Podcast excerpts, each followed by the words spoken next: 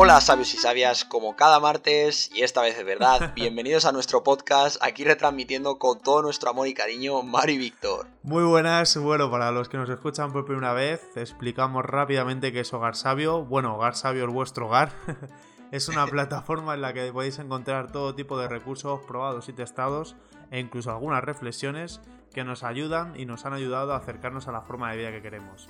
Así que lo que queremos es compartirlo con vosotros, ponerlos a vuestra, a vuestra disposición, porque estamos un poco cansados de recetas mágicas, pildorita de felicidad y queremos compartir información real y probada. En algunos casos seremos nosotros mismos quienes os traigamos los temas del podcast y en otros serán nuestros futuros invitados y entrevistados. Efectivamente. Bueno, una vez más, eh, muchas gracias a aquellas personas que han escuchado nuestros eh, podcasts. Este va a ser el número 7 ya, que se dice pronto. Y un agradecimiento a todos aquellos que nos dejan nuestros pues, sus comentarios y nos ayudan a mejorar cada día. Eh, nos podéis escuchar en Google Podcasts, en Spotify, en eBooks y en demás eh, plataformas, ¿verdad? Sí, en Apple Podcast también, en Anchor, en infinidad de lugares. Y bueno, toda la información de la que hablemos hoy, como en el resto de podcasts anteriores y los que quedan por venir, está en hogarsayo.com y para estar informados podéis suscribir a nuestra newsletter directamente desde la página web. Y hoy creo que traemos un podcast bastante intensito, ¿no? Sí, o sea, hoy hemos dicho, bueno, vamos a, vamos a subir el nivel, vamos a tener un tema que puede generar controversia.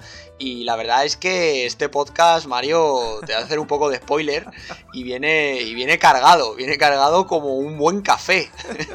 Como un buen café de cápsula de George Clooney, ¿no? Efectivamente, el buen mismísimo, ahí. el mismísimo George Clooney ha dicho, esto va a ser muy fuerte, así que cuidado con lo que hacéis. Sí, sí. Eh, y bueno, nada, vamos a, para poneros un poco en antecedentes, el título del podcast de hoy es eh, el hiperindividualismo, ¿vale? Y vamos a decir unas frases para, para, daros unas pistas de por dónde van a ir, si os parece, ¿vale? Sí, estas típicas frases en las que a todos nos han dicho o hemos dicho, que bueno, a ver si os suenan. Por ejemplo, como si tú no miras por ti, nadie lo va a hacer. Exacto, céntrate en ti y mira por lo tuyo. Joder, lucha por tus sueños. Te mereces ser feliz. Eres única, como tú no hay otra en el mundo. Y pasa de todo el mundo, no te rayes. seguro, seguro que os suenan. Y bueno, esto es parte del podcast y del tema de hoy que va a ser el hiperindividualismo. Efectivamente, para dar una idea eh, acertada o exacta de lo que nos recibimos por hiperindividualismo, perdón, es, eh, hablamos de hiperindividualismo cuando nos referimos a la atención desmesurada que existe en el día de hoy, ¿vale? Dirigida hacia el yo, ¿vale? Cuando tenemos pensamientos del tipo, bueno, pues yo soy único, soy especial, eh, tengo derecho a todo, me lo merezco todo. Sí, esto por ejemplo aparece en, perdona que te corte, en, el, la película del Club de la Lucha, ¿la, has visto, Víctor? que Tyler Durden dice, no eres el único puto copo de nieve en el mundo o algo de eso.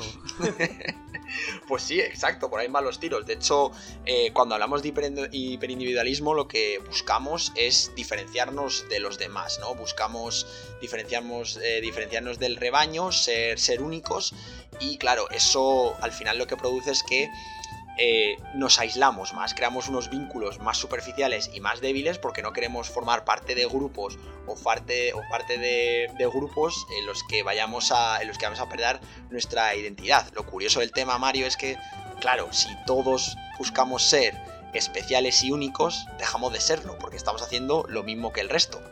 Eso, al final creo que no somos tan tan especiales y que, bueno, que somos, eh, al fin y al cabo, todo lo que hemos llegado y a donde estamos hoy día lo hemos construido entre todos. Así que quizás deberíamos mirarnos un poco más al ombligo y dejar de, de, bueno, de creer que la culpa es del resto o que las cosas las hacen bien los otros y centrarnos un poco y ser más autocríticos.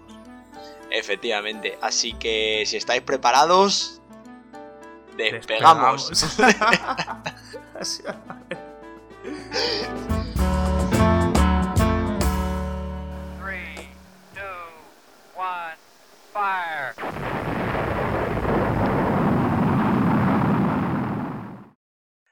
Bueno, y después de este despegue tan intenso como, como este podcast controvertido que espero que todos entréis al trapo, comentéis, nos enviéis eh, comentarios, críticas, lo que sea, vamos a hablar pues, de tres puntos principales. Eh, el primero es el miedo al cambio, al riesgo. El segundo, evitar el esfuerzo y el sacrificio.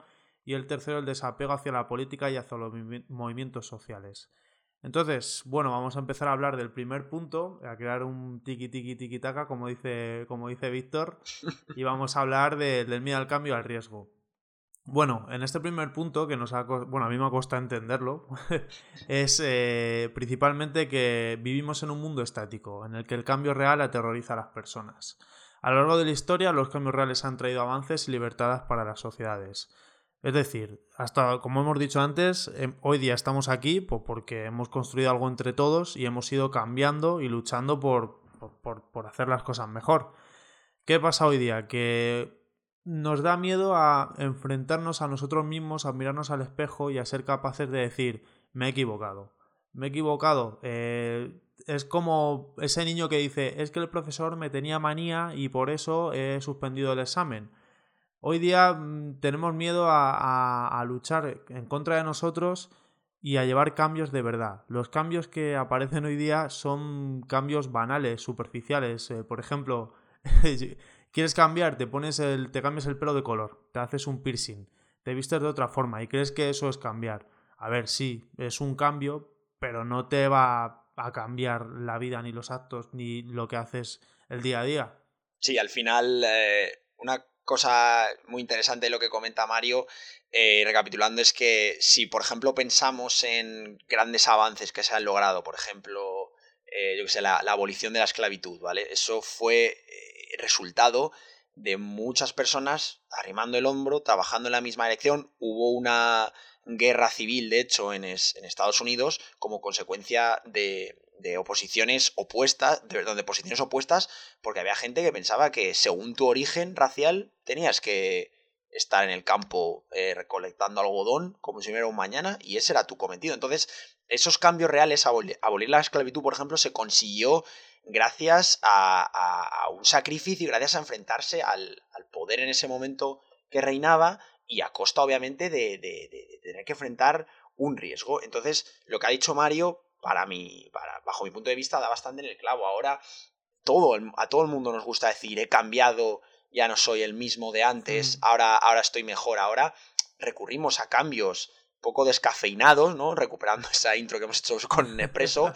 y al final, ¿qué es lo que hacemos? Pues a lo mejor eh, intentamos expresar nuestros cambios mediante eh, eso, eh, no tener la misma foto de perfil en las redes sociales, queremos relaciones plenas, pero sin tener que sin tener que buscar ese esfuerzo y esa, perdón, sin tener que, utilizar ese esfuerzo y ese sacrificio que pueden eh, conllevar, ese, por ejemplo... Perdona que te, interrumpa, Víctor, pero es eh, que tenemos un poco, digamos, de miedo a deconstruirnos, a cambiar nuestro paradigma y pues admitir que nos hemos equivocado. Pensamos que todo lo malo está fuera de nosotros. Efectivamente, eh, por ejemplo, eh, lo, que, lo que estábamos diciendo justo ahora de, lo de las relaciones, eh, ahora, por ejemplo, en España es bastante conocido y creo que en, el resto del mundo también, el tema de Tinder, ¿no? Lo que se conoce como la tinderización del amor, parece que ahora, claro, me pongo tres fotos de perfil, un par de frases saladas y ala, ya con eso, venga, amor, amor por un tubo y es como, vamos a ver, o sea, una relación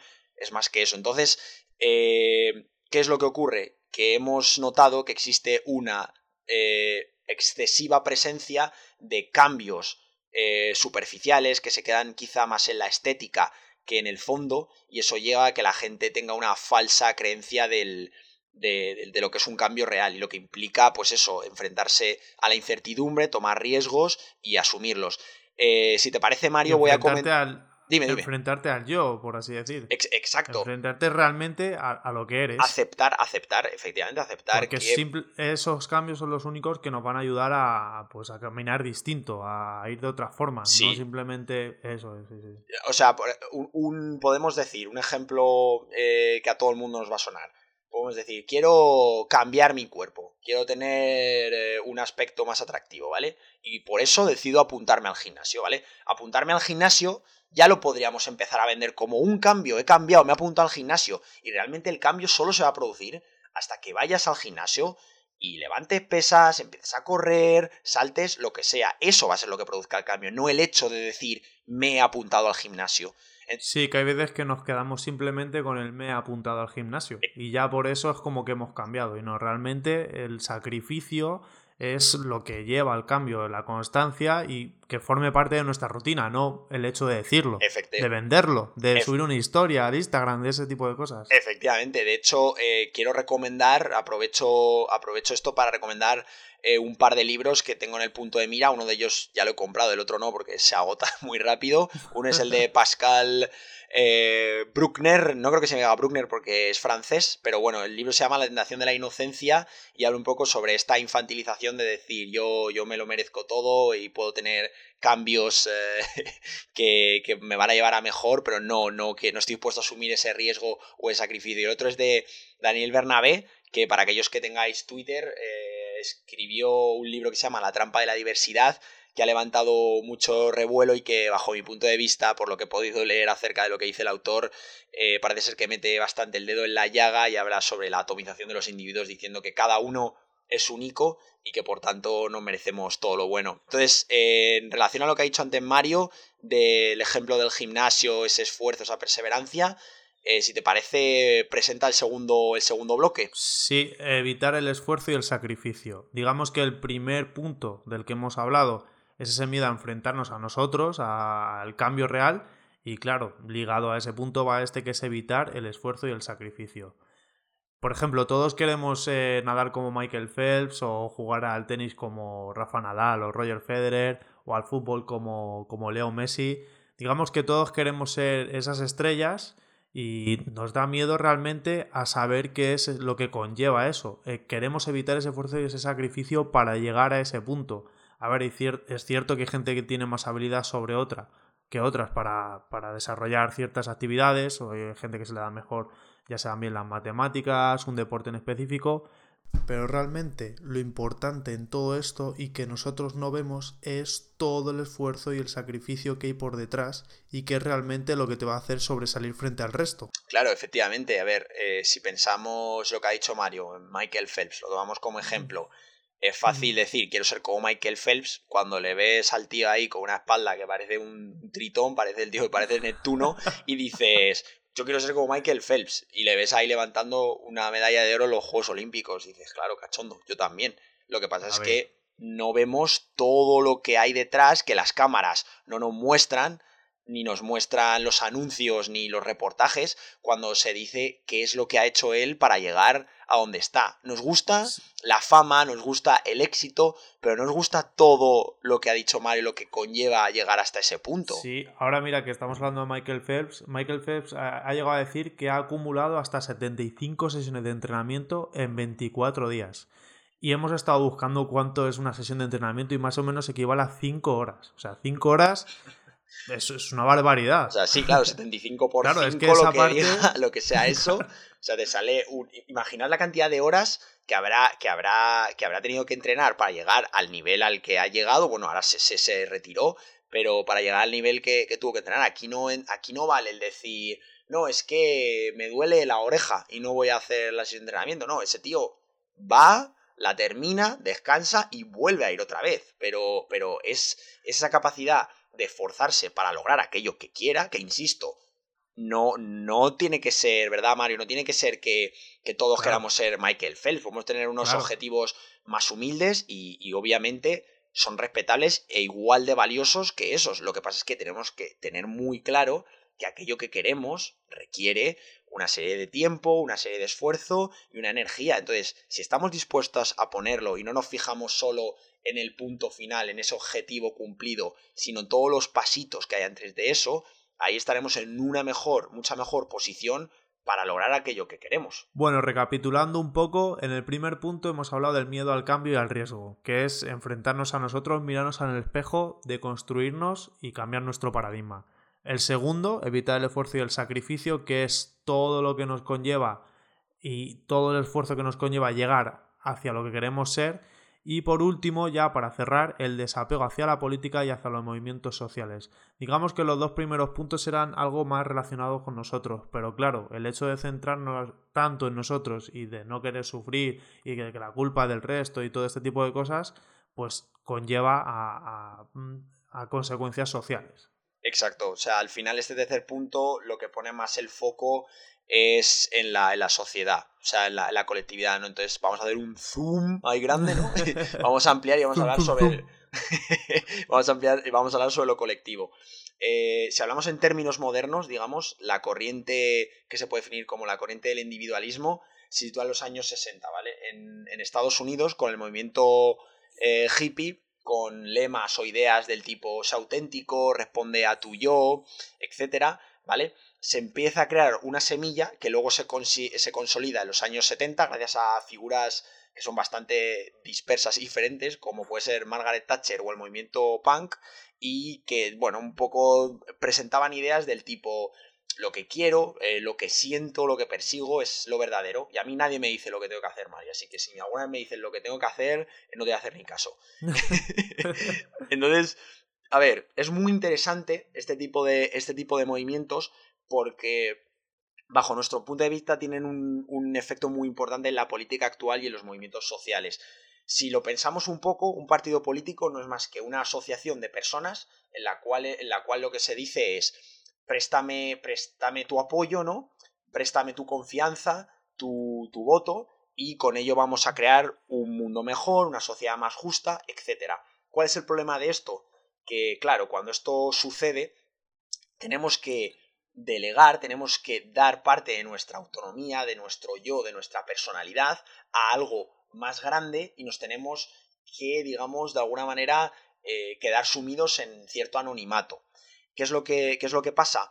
Que, que, eso choca mucho con estos dos bloques que hemos presentado antes eh, Mar y yo, en el cual el yo está súper exacerbado y es como lo más importante. No queremos, no queremos renunciar a quién somos, porque quiénes son los demás, ¿no? Para decirnos eh, qué, es lo que, qué es lo que vamos a hacer.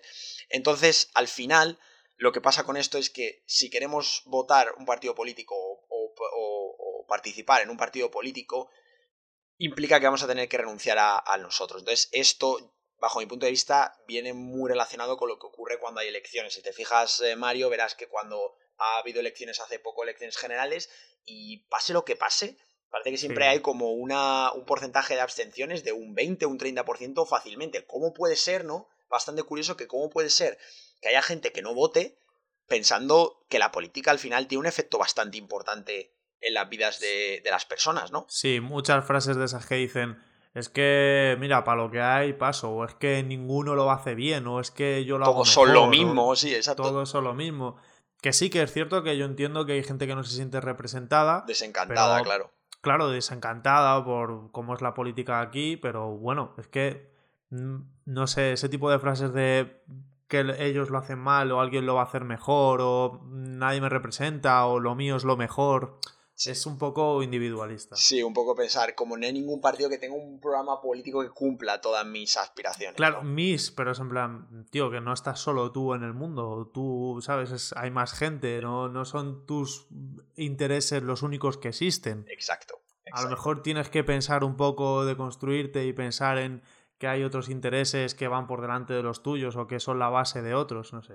Efectivamente. Además, eh, si lo pensamos un poco con, con detenimiento, los partidos políticos se han vuelto, bajo mi punto de vista, eh, como grupos de, marketing, ¿no? Al final, si pensamos en distintos partidos políticos, eh, ¿qué reconocemos? Reconocemos a los líderes, un par de figuras, y el resto como una especie de actores secundarios ahí, que no se les ve mucho, que llevan siempre la, la camiseta con el logo, con el color distintivo, ¿vale? Y lo que es lo más importante, que al final son las ideas, las medidas que se van a tomar, nadie los conoce casi como si la política se hubiese transformado, los partidos políticos, como casi en un equipo de fútbol y decir, no, yo voy con el, con el Madrid o con el Atlético, con el Barcelona, con quien sea.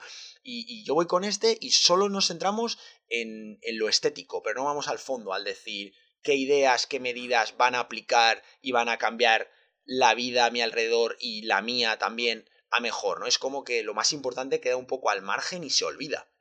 Sí, como los cambios, como en el primer punto que hemos hablado de esos cambios superficiales, pues esto sigue siendo más o menos algo parecido, algo superficial. Efectivamente, muy bien, muy bien hilado ahí. Al, final, esto también tiene otra vertiente que es el tema de, por ejemplo, los movimientos eh, sociales, las, por ejemplo, las manifestaciones. Si pensamos que las manifestaciones son actos al final reivindicativos, colectivos, en los que se protesta, eh, por alguna razón, lo que ocurre es que eh, también estamos participando en, un movimiento con más grupos de personas y hay ejemplos que ilustran muy bien esta idea. Es decir, si pensamos en el caso de cuando se produjo la invasión de Irak, ¿vale? Por parte de Estados Unidos, con, más aliados, entre ellos España, ¿vale? Hubo millones de personas, no solo en España, sino en todo el mundo, que se lanzaron a las calles, que decían eh, no a la guerra, contra la invasión de Irak, etcétera, etcétera mucha gente salió reivindicando su postura personal diciendo yo estoy en contra de esto, no estoy en absoluto de acuerdo y por tanto me, manifiesto. Y sin embargo, a pesar de eso, da un poco de, pena pensar que, bueno, no se paró porque a pesar de que toda la gente salió a manifestarse una vez o un par de veces, eh, a partir de ahí la, invasión, la guerra continuó y bueno, pues al final pasaron eh, las desgracias que pasaron. Entonces, eh, todo esto lo que nos lleva a decir es como, sí, yo salgo, me manifiesto, pero no consigo cambiarlo. Y yo aquí me gustaría cerrar un poco y decir, ¿qué hubiese pasado si en vez de salir una vez o dos veces, que me parece totalmente eh, correcto y, acertado hacerlo, ¿qué hubiese pasado si, por ejemplo, en vez de haber salido un par de días, la gente hubiese no hubiese dejado de salir, si la gente hubiese salido durante meses a la calle y se hubiesen manifestado constantemente? Es al final decir, no solo es yo me voy a la manifestación para expresar mi repulsa o mi, o mi, o mi oposición a algo, sino que además me identifico con ese grupo que, que hace oposición, que se manifiesta, me identifico con algo más grande y, y pretendo estar en la calle o donde sea hasta que realmente aquello en lo que estoy en contra se pueda cambiar. ¿A ti qué te parece? Sí, me parece totalmente acertado, Víctor, como siempre. no, pero es cierto que, que quizás debamos de concebir eh, lo que somos y dónde vivimos, vivimos como, como un todo del que formamos parte, no, no individualizar y creer que nosotros estamos ahí, sino que es como que formamos, parte, eso es. Claro, formamos parte de algo. No estamos nosotros y luego el resto a nuestro alrededor y tenemos que luchar o tal, no. Por ejemplo, alguien me dijo que concibiera, eh, pues por ejemplo, la sociedad como un ecosistema que funciona. Y por ejemplo, hace poco vi un, documental de Netflix, de Netflix, perdón, en el que hablaban varios astronautas y concebían a la Tierra como, pues como un, un ente con vida y nosotros parte de ella. O sea, es al fin y al cabo es como que estamos todos centrándonos demasiado en nosotros y no somos nada. Entonces, pues, eh, como hemos dicho en los primeros puntos, hasta donde hemos llegado y lo que nos diferencia del resto de, seres vivos es que hemos sido muy buenos cooperando, en cierto modo. Y con la cooperación, y cuando nos hemos unido y hemos dejado nuestros egos a un lado y nuestro ser, hemos llegado a grandes cosas. Entonces, pues quizá deberíamos un poco volver a masticar todo esto. Darle una vuelta. Hacer un poco de, hincapié sobre ello. Y bueno, pues eh, yo creo que por aquí ya podemos empezar a, cerrar el podcast, aunque hay un montón de reflexiones y un montón de cosas que, que podíamos decir. Y yo creo que hasta aquí está bien. Sí, vamos, a, vamos a dejarlo. Eh, como siempre, cualquier comentario que nos queráis dejar, ya sea en, las plataformas de podcast o en la propia web, en hogarsabio.com, eh, sed bienvenidos y bienvenidas a hacerlos. Y vamos, con todo nuestro, con todo nuestro amor lo responderemos y estaremos encantados de, leerlos. Así que hasta el siguiente martes, eh, sabios y sabias. Sí, y bueno, espero que, os haya gustado las reflexiones y si no, pues decirlo también. Así que un saludo, Sabir Sabia. Un saludo.